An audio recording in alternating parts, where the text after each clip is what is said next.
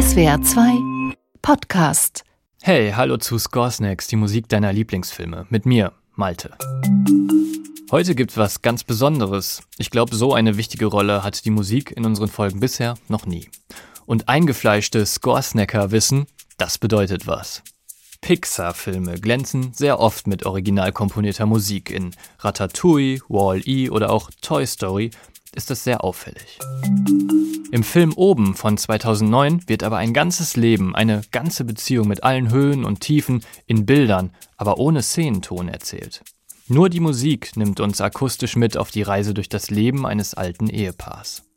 Wohl einer der emotionalsten Filmmomente überhaupt, erzählt in nur vier Minuten.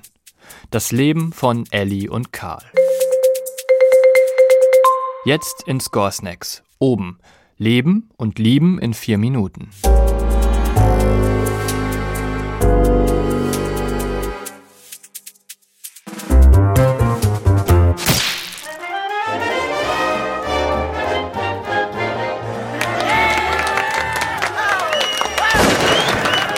Was für ein schönes Hochzeitspaar. Sie richten ihre Wohnung ein. Sie sehen glücklich aus. Voller Träume, die beiden jungen Verliebten. Das ganze Leben liegt vor ihnen und sie rennen mit offenen Armen darauf zu. Und was erkennen sie da oben in den Wolken? Sind das kleine Babys? Wollen sie etwa... Aber auch der schönste Traum kann nicht immer in Erfüllung gehen. Manchmal sieht das Schicksal einfach etwas anderes für einen vor. Und wenn man traurig ist, dann muss man auch oft kämpfen. Aber Hauptsache zusammen. Gemeinsam einen Traum hegen und pflegen. Und vor allem noch mehr träumen. Denn Träume gibt es genug.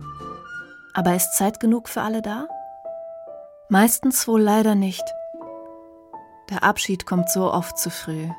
Und am Ende bleibt zu oft vor allem die Erinnerung an das, was war und das, was hätte sein können.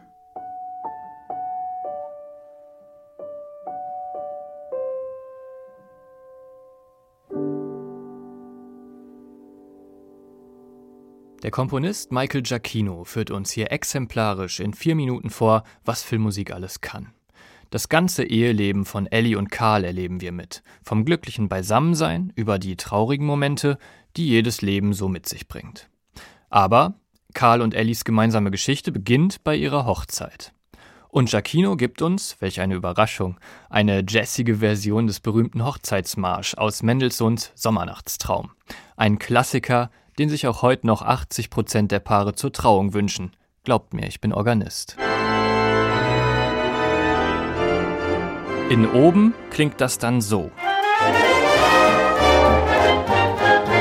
Aber nach der Hochzeit geht es in oben erst richtig los und wird spannend.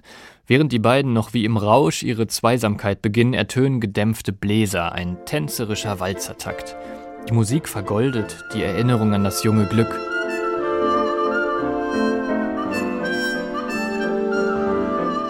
Diese Zeit liegt lang zurück und Giacchino schafft ganz passend dazu eine fast stummfilmartige Atmosphäre. Einmal nutzt er sogar die alte Vertonungstechnik des Mickey Mousing. Mit Instrumenten stellt er einige Bilder ganz genau nach, zum Beispiel als Karl, der Luftballons verkauft, sein Stand davon zu fliegen droht. Gerade noch einmal eingefangen. Die Melodie, die Karl und Ellie begleitet, ist beschwingt und fröhlich hat aber auch Reibungen. In einem Interview erzählt der Komponist, dass er den Score zu oben auf einem Akkord aufbaut, der zentral ist. Für Nerds wie mich F-Dur mit großer Septime. Also eigentlich Dur, also fröhlich, aber mit der siebten Tonstufe der Tonleiter dran gefügt. Das passt nicht zusammen, man erwartet die ganze Zeit, dass es weitergeht und es kann ins Melancholische oder ins Fröhliche abdriften und sich auflösen. Ein Akkord wie das echte Leben eben. Also, die beiden haben nun ein Musikmotiv, die Stimmung ist gesetzt und jetzt ist Giacchino in der Lage, die Musik zu verwandeln und die Zuschauer damit unterbewusst zu beeinflussen. Wenn Karl und Ellie davon träumen, Kinder zu haben, wird die Hauptmelodie von einer Art Mischung aus Piano und Glockenspiel gespielt, das klingt dann wie ein Kinderspielzeug.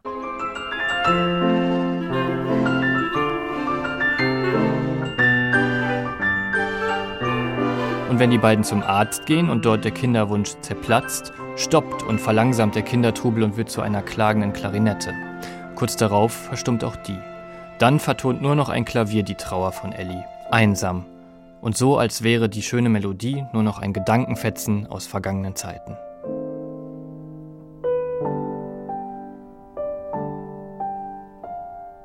Aber das Leben muss ja weitergehen und so spielt Giacchino anschließend mit dem Tempo der Musik und auch die Szene nimmt wieder Fahrt auf. Wer hier wen anschiebt und aus dem Tief holt? Schwer zu sagen, doch langsam kehrt das starke Zweisamkeitsthema zurück. Karl und Ellie haben es geschafft, ihre Liebe auch ohne Kinder neu zu entfachen und aufrechtzuerhalten. Und unser Herz macht mit den beiden und der Musik einen Sprung. Zwar steigert sich die Musik, in so einem Leben passiert ja viel, auch wenn die beiden älter werden, doch insgeheim ist das nur eine Vorbereitung auf Giacinos letzten Kniff. Ellie stirbt am Ende der Szene und lässt Karl als alten Mann alleine zurück. Wo sonst dramatische Musik einsetzt oder melancholische Instrumente ihren Auftritt bekommen, ist hier etwas anderes angesagt. Ein Leben lang haben wir die beiden bereits begleitet. Wir haben sie in schwierigen und in guten Momenten erlebt. Sie sind uns einfach ans Herz gewachsen. Doch eine der beiden Melodien ist nun verstummt für immer. Wir spüren Mitgefühl und Trauer, nicht weil die Musik es uns vorschreibt, sondern weil wir mit Karl zusammen in Erinnerungen über das gemeinsame Leben schwelgen. Am Ende bleibt nun einfach nur die schlichte Melodie am Klavier. Sie ist weiterhin in Dur, also fröhlich, aber eben allein. Das alles dargestellt nur durch die Musik. Wahre Kunst und ein würdiges Ende für die Beziehung dieser beiden herzlichen Charaktere. Aber natürlich ist das nur der Anfang des Abenteuers.